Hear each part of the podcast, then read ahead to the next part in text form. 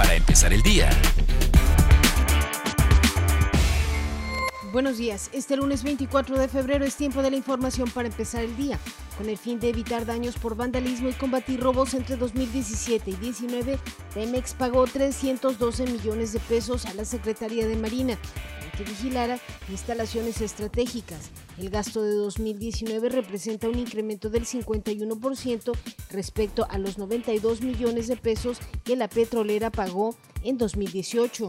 Empleados sindicalizados y de contrato del sector salud del Hospital General Macedonio Benítez Fuentes continúan en asamblea permanente desde el pasado viernes porque el gobierno se niega a pagar 95 mil pesos para la reparación de elevadores, informó la delegada del sindicato.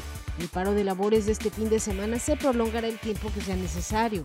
En Juchitán de Zaragoza, miles de coseístas marcharon por las calles para conmemorar el aniversario número 43 de la represión que sufrieron mártires del 22 de febrero del 77, donde perdieron la vida estudiantes y ciudadanos del Istmo. Se convirtió en una de las principales causas del nacimiento de la COSEI. Por primera vez en mucho tiempo compartieron templete todos los líderes históricos de ese municipio.